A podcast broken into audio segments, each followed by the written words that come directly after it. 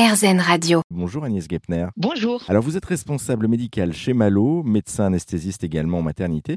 L'application permet de suivre le développement de son enfant. Est-ce que vous pouvez nous expliquer comment ça fonctionne justement cette partie-là? Alors mois après mois, Malo euh, va interroger les parents et proposer des questionnaires concernant l'enfant, donc sur toutes sortes de thématiques qui font la vie du bébé, donc le sommeil, la nutrition, mais aussi, et c'est l'objectif euh, vraiment avéré de Malo, qui est de surveiller le développement neurologique de l'enfant, ce qu'on appelle le neurodéveloppement. Et donc très tôt, on va surveiller l'éventuelle émergence de troubles du neurodéveloppement. Alors ça va évidemment de l'autisme, pathologie très grave et qu'on peut commencer à repérer très tôt dans la toute petite enfance, jusqu'aux troubles des acquisitions cognitives, des apprentissages, qui là surviennent beaucoup plus tard. Donc la parole, euh, beaucoup plus tard euh, le tact fin, c'est-à-dire euh, la gestuelle de l'enfant, sa démarche, sa motricité, et puis plus tard encore les acquisitions que sont la lecture, l'écriture. Et donc Malo est en veille de toute l'émergence de ces éventuels troubles du développement pour pouvoir pousser les parents à les prendre en charge le plus tôt possible pour un meilleur pronostic. Là, on parle des parents, mais il y a également tout l'environnement, euh, on va dire, autour des parents. C'est-à-dire, ça peut être Bien la sûr. nounou qui peut aussi renseigner le dossier, ça peut être euh, le corps oui. enseignant. Voilà, il n'y a, pas que- y a pas que les parents. La crèche, euh, voilà, les enseignants évidemment sont les premiers visés Mhm. aussi. Une petite remarque également, puisque du coup on parle de l'application Malo. Derrière, il n'y a pas justement que le fondateur, il y a aussi toute une équipe de, de professionnels dont vous, vous en faites partie.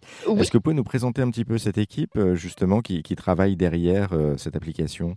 Alors, nous sommes une quarantaine de professionnels de- santé, donc médecins, mais finalement beaucoup d'autres professionnels de santé. Je pense aux sages-femmes, les puéricultrices, toutes les conseillères qui tournent autour de la parentalité, donc les conseillères en allaitement, en sommeil de l'enfant, en parentalité. Et tous finalement ces professionnels de santé ont dans leur quotidien l'œil sur euh, justement les parents, les parents et leurs bébés, euh, les bébés tout seuls ou en groupe. Et, ces professionnels de santé sont aux premières loges pour dépister très tôt les anomalies qui émergent et donner les meilleurs conseils, c'est-à-dire les conseils de ceux qui quotidiennement sont au contact de ce public. Et donc effectivement, c'est quand même des, des professionnels qui sont euh, derrière, donc des personnes qui sont Oui, formées, sûr, qui oui. sont outillées et qui peuvent Oui. apporter vraiment de, de bonnes réponses.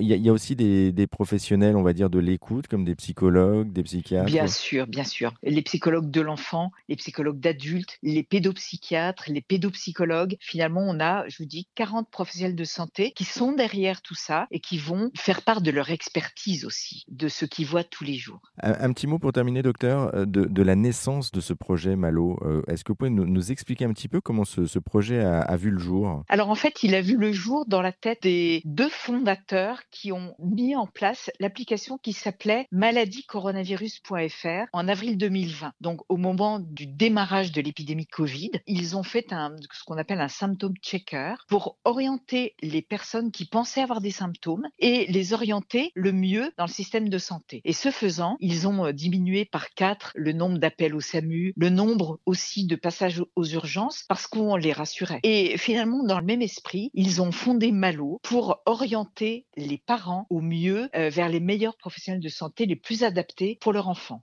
Ça détient du même mécanisme. Et il n'y avait pas une histoire aussi derrière euh, personnelle euh, de la part du fondateur aussi, une histoire de, Oh bah, de- de je dirais qu'il famille y a toujours, ouais, il y a toujours dans, dans les, les projets de ce genre, il y a toujours une expérience personnelle qui vous guide et qui vous donne envie de faire quelque chose pour les autres, bien sûr. Eh, Merci beaucoup, docteur Gepner, pour euh, ces explications. Et puis vous qui nous écoutez, hein, si vous souhaitez avoir euh, plus d'informations et notamment retrouver l'application Malo euh, dont on parlait juste auparavant, euh, cette application elle est en téléchargement gratuit sur toutes les plateformes en ligne. Et puis vous pouvez retrouver également cette application sur bonjourmalo.fr. Merci encore, docteur. Merci Jérôme, au revoir.